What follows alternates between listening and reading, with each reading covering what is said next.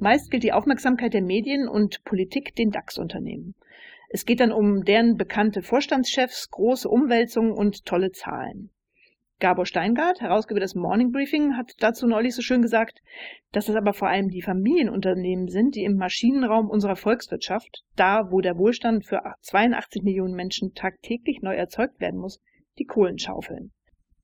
In der heutigen Folge von Janine fragt nach geht es deshalb um ein Familienunternehmen, um Unternehmensnachfolge, um Führung und Verantwortung im Mittelstand und manchmal einsame Entscheidungen an der Spitze. Ich bin zu Gast bei Michael Kames in Neuss. Hallo, Herr Kames. Hallo. Grüße Sie. Sie sind Geschäftsführer in vierter Generation der Peter Kames GmbH und Co. KG in Neuss, wie schon eben gesagt. Das ist ein Lebensmittelgroßhändler. Und Sie haben sich auf die Beratung und Belieferung von selbstständigen Lebensmitteleinzelhändlern spezialisiert. Ich glaube, Sie müssen uns noch etwas mehr Futter geben. Was machen Sie genau mit äh, Ihrer Firma und mit Ihren Mitarbeitern? Sie, Sie haben ja schon ganz viel verraten. Äh, die, die, der Schwerpunkt bei uns ist Zustellgroßhandel. Also wir sind kein äh, Cash-and-Carry-Betrieb. Bei uns kann man also nicht reinkommen mit, mit, mit Kundenkarte oder ohne, wie es vielleicht beim Marktbegleiter immer der Fall ist hier und da, sondern äh, wir, wir stellen zu. Der Kunde kann bei uns auf völlig unterschiedliche Arten bestellen. Der Kunde ist Kiosk oder Tankstelle oder Lebensmitteleinzelhandel oder es sind äh, Handelsformen aus dem Internetgeschäft. Und ähm, wenn er denn mag, dann wird der Kunde auch vom Außendienst betreut. Und die Dame und die Herren, die haben nicht den Auftrag, möglichst so viel reinzuverkaufen, dass nichts mehr reinpasst in die, in die Shops, sondern mhm. wir machen das wirklich bedarfsgerecht ähm, in einem gemeinsamen Beratungsgespräch. Wir sind vor Ort äh, beim Kunden, wir machen äh, Shop-Optimierung gemeinsam mit dem Kunden, wir machen Sortimentsplatzierung gemeinsam mit dem Kunden. Ja, und wenn er das alles nicht will, das, das, das gibt's ja auch, wenn er den Außendienst nicht sehen mag, dann kriegt er halt nur in Anführungszeichen die Ware von mhm. uns. Ne? Da kann er, kann er wählen aus, aus einem Sortiment von knapp 15.000 Artikeln, die wir, die wir handeln. Ja. Und das auch quer durch den Garten von der Tabakware über äh, Gebäck, Snackartikel, über Getränke bis hin zu Frischwaren, Tiefgekost, äh, also eigentlich alles das, was man in einem kleinen Lebensmittelgeschäft bis 400, 500 Quadratmeter findet. Das war ja früher so ein Tante-Emma-Laden, heute heißt das Trinkhalle, ja. ne? Ja, gut, äh, Trinkhalle ist ja eher der Bereich Kiosk, ne? das, was man aus dem Ruhrgebiet so kennt, wo es, wo es. So in Bayern kennt man das ja gar nicht. Ne? Da ist nee, dann wirklich stimmt. dann der klassische Nahversorger. Ja. Und äh, was wir feststellen, ist, dass sich diese Vertriebsformen ja auch immer mehr vermischen. Ne? Also äh, früher, ja, war das wirklich so eine so eine Tante Emma äh, in der Eifel, ne, mhm. Klischee. Gibt's auch tatsächlich noch viele, viele äh, Kunden, die, die originär da so herkommen. Äh, aber heute ist es wirklich so, dass, dass äh, der Kiosk wird immer mehr äh, so zum Nahversorger in, in der Region und auch die Tankstelle wird immer mehr zum Nahversorger. Und, äh, und es gibt ganz, ganz viele äh, Nuancen oder, oder ganz viele Unterschiede dann äh, regional. Ne? Ja. Also ob, ob der Standort dann neben der Schule sich befindet oder auf der Autobahn oder, oder, oder weiß ich nicht was, dann, dann hat man natürlich ganz unterschiedliche Schwerpunktlegung. Klar, neben der Schule ist dann eher so die gemischten Tüten, ne? Ja, die, die klassische gemischte Tüte, die, die, die kann der Kunde auch äh, zusammenstellen mit unserem Sortiment. Ne? Wird das Beutelchen noch rausgegeben an, oh, weiß ich nicht, Schülerinnen und Schüler. Ne? Gibt's, gibt's auch noch. Wir beliefern auch Schulen, also wobei nicht, nicht, nicht da so ein Schwerpunkt drauf mhm. äh, setzt. Ne? Das ist mit, mit so der Anlieferung teilweise ein bisschen schwierig. Ja. Also, da sind die Anforderungen recht hoch. Ne? Und wir können jetzt unserem Fahrer nicht sagen, oh, so 10.15 Uhr ist da große Pause, musst du leider eine halbe Stunde warten. Ja, ne? Dann stehst du mal in der Ecke rum und, und machst das wie früher in der Schule, rauchst den Zigarettchen und dann kannst du abliefern. Ne? So, so, da sind wir viel zu stark getaktet äh, für. Das kriegen wir gar nicht hin. Ja. Seit wann sind Sie denn hier Geschäftsführer?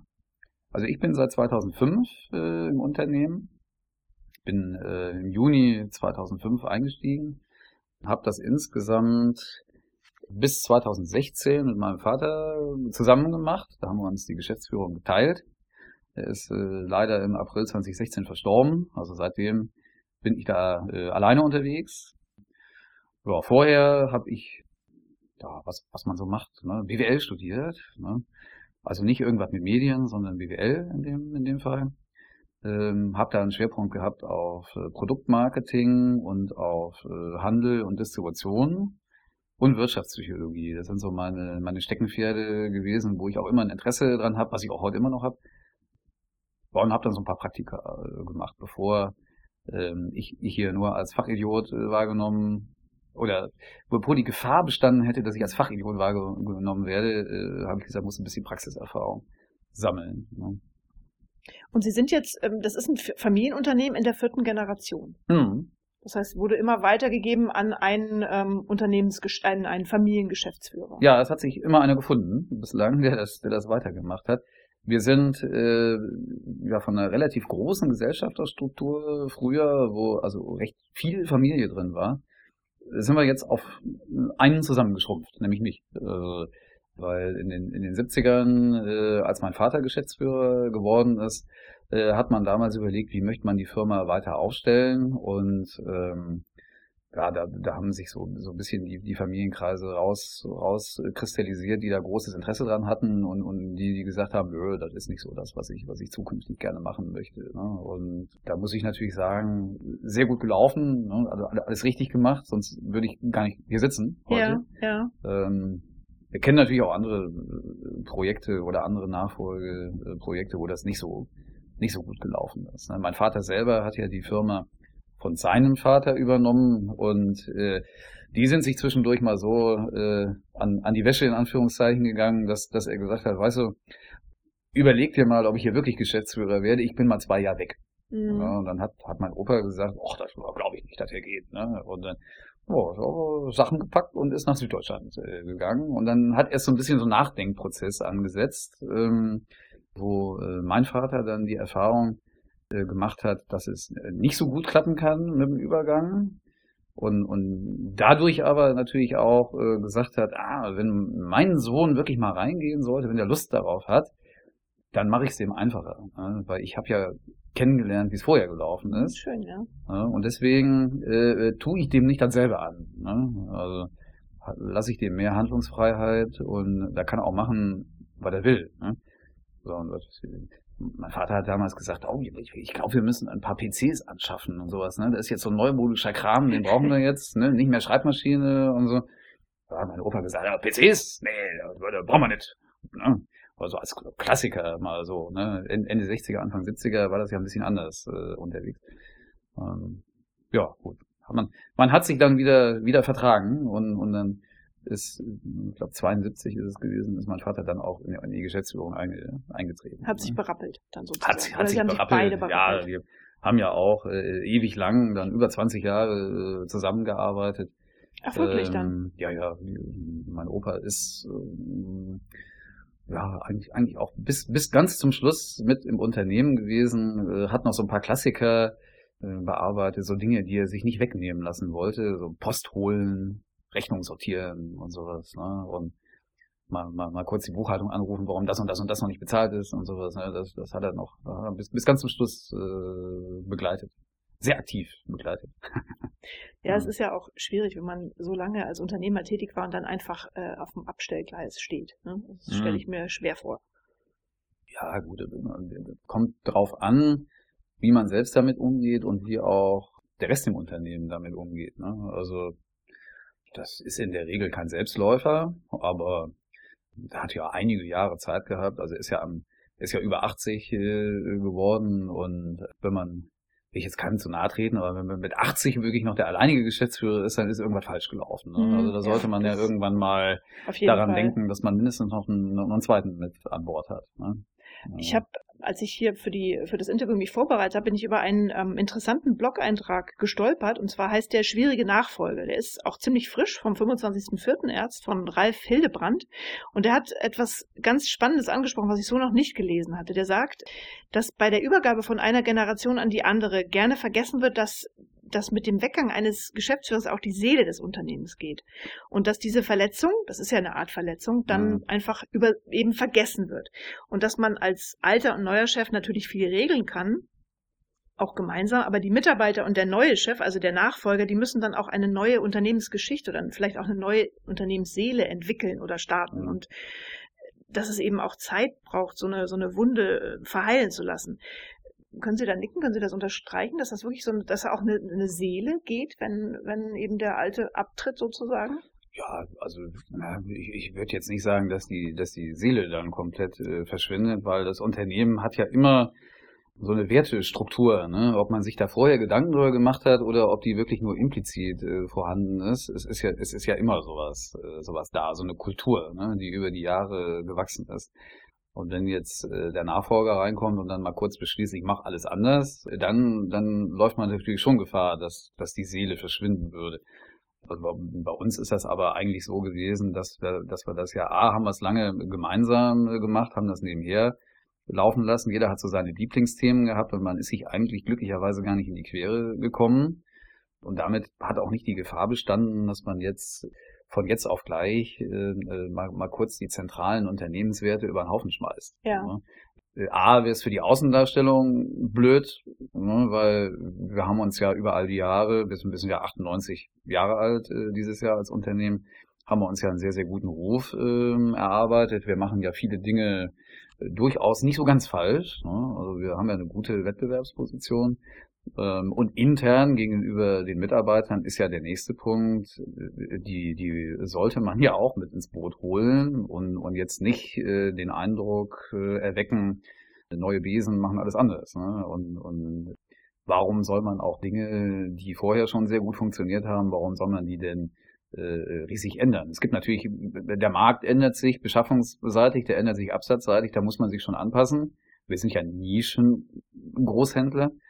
Äh, von daher braucht man so eine gewisse Wandlungsfähigkeit, aber wenn man jetzt nur noch den, den, den täglichen Change äh, ausruft ne, und sagt, ah, heute müssen wir wieder das und das verändern und morgen dann die nächsten fünf Themen, dann verliert man natürlich schon so ein bisschen seine Seele. Ne? Also das würde ich auch nicht so machen wollen. Gibt es denn Veränderungen, die Ihr Vater noch, bevor er dann ausgeschieden ist, angetrieben hat oder gestartet, die Sie weitergeführt haben? Och, er hat eigentlich so in, in seiner letzten Zeit als Geschäftsführer jetzt nicht, nicht alleine irgendwie was, was, was umgesetzt. Also es war eigentlich eher andersrum, dass äh, ich dann gesagt habe, wir brauchen dieses und jenes und wir haben mal offen drüber gesprochen. Ich, wenn, wenn die Kollegin zuhört, wird, wird sie sich ja vielleicht äh, amüsieren. Äh, äh, damals gesagt, Qualitätsmanagement. Ne? Da habe ich gesagt, das brauchen wir.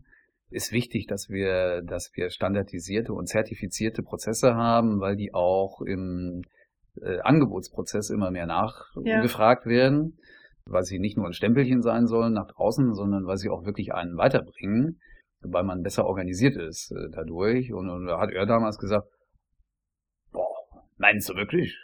Da brauchen wir noch nicht. Ja, nee, och. Aber letztlich hat er ja sein Okay gegeben und hat gesagt, ja, mach du mal. Wenn du meinst, äh, brauchen wir, ne, dann beschäftige dich damit.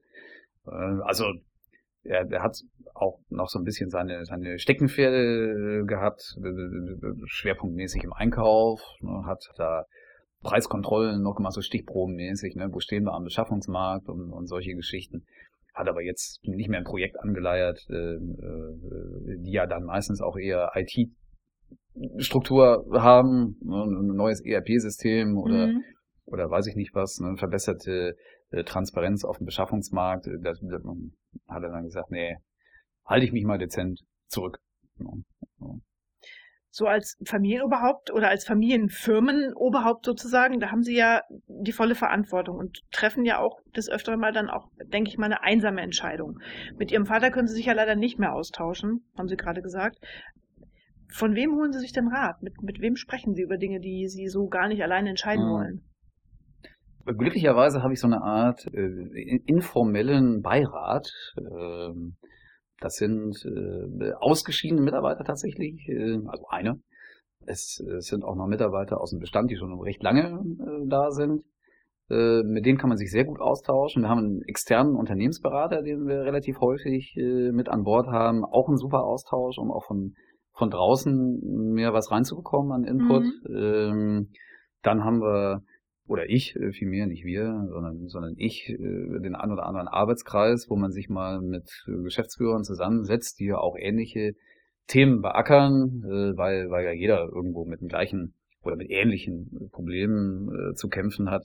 Weiß ich nicht, Personalsuche, wie machst du das, was sind da Best Practice Geschichten und, und solche Dinge. Last but not least, ne, wenn meine, meine Frau zuhört, also sorry, dass ich dich am Ende erwähne, aber natürlich äh, hättest du am Anfang äh, kommen müssen. Also auch da immer eine große Hilfe, weil natürlich kotzt man sich auch abends immer so ein bisschen aus. Ne? Was, was ist tagsüber denn schon wieder passiert? Passiert mal, ähm, ja. und äh, nee, da ist auch meine Frau äh, eine, eine große Hilfe. Ne? Die ist da, ist da immer sehr stark äh, involviert in, in den Themen. Manchmal auch unfreiwillig. Ja.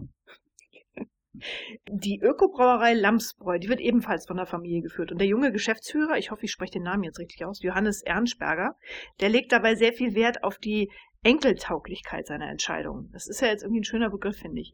Wie mhm. stehen Sie zur Nachhaltigkeit von Entscheidungen, die Sie treffen müssen? Nachhaltigkeit ist immer so, so ein Wort, was ich schönes Wort, ne? Ist, ich hasse Nein, es ja kein fast. Schönes Wort. Nee. Also Langfristigkeit ne, ja. der Entscheidung ja, ist in der Lebensmittelbranche, äh, wenn, wenn wir Zuhörer haben, die da, die daherkommen, die wissen, mh, so weit kann man da eigentlich gar nicht planen. Ne? Wir haben eigentlich auch immer einen Planungszeitraum, äh, der so irgendwo zwischen drei und fünf Jahren liegt. Ne? Sehr viel länger wäre unrealistisch, weil wir haben sehr viel Wandel in den Zielgruppen, wir haben sehr viel Wandel im Sortiment wir schreiben uns natürlich jedes Jahr auf die Fahne, äh, wir wollen weiterhin ein erfolgreicher Nischenbetrieb äh, sein. Ähm, wir wollen jetzt nicht die Welt erobern, also zumindest nicht in fünf Jahren, ne, kann auch zehn dauern. Eher langfristig. Wir, ja, wir, wir wollen expandieren, das, das, das tun wir auch sehr erfolgreich äh, in den letzten Jahren. Ähm, wir wollen neue Dienstleistungen entwickeln und damit natürlich auch neue Zielgruppen ansprechen, weil es, es gibt auch Zielgruppen bei uns, die die äh, haben kein Wachstum in den letzten Jahren. Ne? Die, die gehen so ein bisschen unter mittlerweile. Die kompensieren wir bislang immer sehr, sehr gut äh, mit Neugeschäft, manchmal auch wirklich ganz abseitige Geschichten aus dem Onlinehandel beispielsweise. Ne? Also wir betreiben den nicht selber, aber wir haben dann Kunden, die den für uns betreiben oder für sich betreiben und wir dürfen sie beliefern oder beraten. Also das ist auch eine ganz, ganz äh, äh, bunte Mischung. Das heißt, Sie bereiten sich schon darauf vor, dass die Firma dann auch wieder hoffentlich aus Ihrem Familienkreis weitergeführt wird. Ja, das kann ich, kann ich noch nicht prognostizieren, äh, ob das so ist, weil die Familie wird immer kleiner, ne, so über, die, mhm, über die ja. Jahre. Die wird jetzt nicht, nicht größer. Aber es gibt ja, äh, wenn wir jetzt mal ganz weit in die Zukunft gucken wollen, äh, auch andere Formen, wie man einen Betrieb übergeben kann. Mhm. Das muss ja jetzt nicht zwangsläufig innerhalb der Familie sein. Jetzt sollten wir, weiß ich, irgendwann noch Nachwuchs kriegen, ist ja auch keine Garantie dass der oder diejenige das Unternehmen ja. unbedingt äh, übernehmen will. Ne? Also da gibt's auch äh, Beispielfälle, da können sie auch drei Kinder haben und die drei Kinder sagen, ach nee, da habe ich auch gar keinen Bock drauf. Ne? Dann will ich jetzt aber, was, was, also Lebensmittel äh, kaufe ich gerne beim Edekaner ein, aber sie selber verkaufen, ne? das, nee, das muss ja nicht sein. Also ähm, ich glaube, da muss man einfach nach allen Richtungen offen sein und, und versuchen in der Zeit, wo man am Ruder ist, das Beste zu geben und zu gucken, äh, dass es in, weiß ich nicht, wer weiß, wie lange ich mache, ne? 20, 30, 40 Jahre, keine Ahnung. Das ist, oh, da bin ich auch schon über 80, da habe ich mich schon selber widersprochen. Ne? Ich habe ja eben gesagt, über 80 sollte man, sollte man nicht mehr da sein, dann, also im Unternehmen. Ne?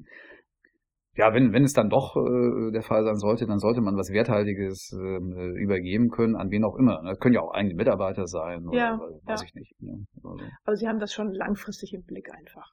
Das ist ja das Schöne ja, an Familienunternehmen wir wollen jetzt nicht, wenn wir nächstes Jahr 100 äh, Jahre alt werden, habe ich, hab ich neulich gesagt, dann wollen wir nicht äh, kurz nach dem 100. Ne, im Oktober nächstes Jahr wollen wir nicht einen Schlüssel rumdrehen und sagen, so, das war's. Ne? Also das soll auch äh, ein bisschen weitergehen. Äh, und das, das wird's auch. Also, Gut.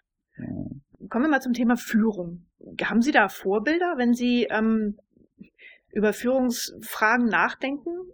Leute, die Sie beeindruckt haben oder die Sie geprägt haben? Es ist immer schwierig, das so auf, auf ähm, verschiedene Leute äh, runterzubrechen. Also ähm, vielleicht so eine et, et, etwas vielschichtigere Antwort. Äh, also ich versuche immer äh, up to date zu bleiben, was so aktuelle Management-Themen angeht. Ich lese sehr gerne, also habe so diverse Geschichten im äh, Abo. Ich lese gerne den, den Harvard Business Manager seit Jahren schon. Habe auch, äh, ohne Schleichwerbung jetzt machen zu wollen, ne, habe auch äh, Impulse-Magazin im Abo was ich auch immer sehr spannend finde. Und wenn da mal gescheite Literaturtipps dabei sind, äh, die schwerpunktmäßig schon dann auch was mit Führung oder mit Kommunikation zu tun haben, dann bin ich da schon ganz wild drauf, ne? mich da mich da auch äh, weiterzubilden und natürlich auch hin und wieder zu gucken, was kannst du denn umsetzen ähm, im eigenen Unternehmen, ohne jetzt die Leute zu überfordern ne? und, und weiß ich nicht, auf, auf den nächsten Zug aufzuspringen oder, oder die nächsten fünf Säule durchs Dorf äh, zu treiben, nur, nur weil das gerade en vogue ist, sich darüber zu unterhalten. Ne? Wer, als Person, wen ich immer sehr interessant fand und, und wo ich auch ein bisschen was gelesen habe, Peter Drucker. Mhm, ja. Fand ich immer sehr, sehr gut, weil er auch wirklich, äh, auch, auch wenn er ja mehr so im Konzerndenkel unterwegs war, die Begrifflichkeiten geprägt hat, äh, dass, dass man äh, Wissensarbeiter im Unternehmen hat, ne? also jetzt hier nicht den Taylorismus schlechthin, äh, sondern dass man sich auch wirklich gemeinsam mit den Mitarbeitern mal mal hinsetzt und eigene Lösungen äh, entwickelt und die auch nicht von oben so top-down immer vorgibt. Ne? Wird sowieso in seltensten Fällen was draus. Ähm, vor allem man ähm, dann schon äh, ein Team oder, oder mehrere Teams äh, zusammenstellen sollte, die das dann gemeinsam äh, beackern. Ne? Und fand, fand ich auf jeden Fall immer sehr interessant und finde find ich auch interessant, obwohl er ja schon boah, ja, 13 Jahre, glaube ich, tot ist. Äh, äh, wenn ich so ein Buch nochmal zur Hand nehme, was tatsächlich hin und wieder mal passiert, immer noch aktuell. Ja. ja. Aber da, da merkt man wieder, dass dieses ganze Thema ja, Verantwortung an Mitarbeiter abgeben und New Work, wenn ich das jetzt mal so nennen darf, ne? Die neue Art der Arbeit, Selbstorganisation. Ist ja nicht so ein richtig eben, neues nee, Thema. Ne? Eben, da merkt man ja wieder, das ist ja. nicht neu. Und das ist jetzt eine schöne Überleitung. Also, mhm. wenn ich mit Unternehmensleitern und Geschäftsführern spreche, dann geht es ja immer darum, die Märkte werden komplexer und die Entscheidungen müssen schneller getroffen werden. Und zwar eben nicht äh, in der Führungsetage, sondern mhm. in der Peripherie, da unten an der Basis. Ne? Mhm. Und die Mitarbeiter müssen also eigenständiger werden und selbst organisiert. Und da geht es eben dann um Mitbestimmung und die ganzen Themen. Und jetzt ist es ja auch etwas, mit dem Sie sich befassen. Das heißt, wie Sie schon eben gesagt haben, Sie lesen viel, informieren sich wahrscheinlich auch bei anderen Unternehmen, die damit umgehen. Ja. Oder was, wie, wie machen Sie das, um da auch up to date zu bleiben und auch mal vielleicht was selbst zu testen? Ja, ja, das machen wir, machen wir schon. Also wir, ja, primär kommt der, also ich nenne das jetzt mal Trend, oder, oder kommt die Tendenz ja eher aus dem IT-Sektor, das ist bei uns auch nicht anders. Wir haben ein paar Projekte, die man jetzt vielleicht so auf Neudeutsch agil nennen würde, die haben wir in der Vergangenheit angestoßen, haben sie teilweise auch erfolgreich äh, beendet, teilweise sind sie so noch so mittendrin, äh, auch im, im, im Entstehungsprozess teilweise alleine im Haus entwickelt, teilweise auch mit, mit externer Beratung äh, dazu. Also programmieren kann hier keiner. Ne? Das machen mhm. wir dann schon mit äh, externen Anbietern, mit Warenwirtschaftsanbietern zum Beispiel.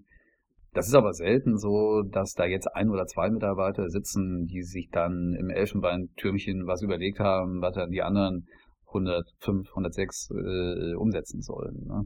Das ist dann eher ähm, eine Teamentwicklung, weil wenn ich jetzt mal so als Beispiel nehme, Einführung Lagerverwaltungssystem, äh, große Baustelle, ne, die sich auch sehr, sehr lange dann immer hinzieht.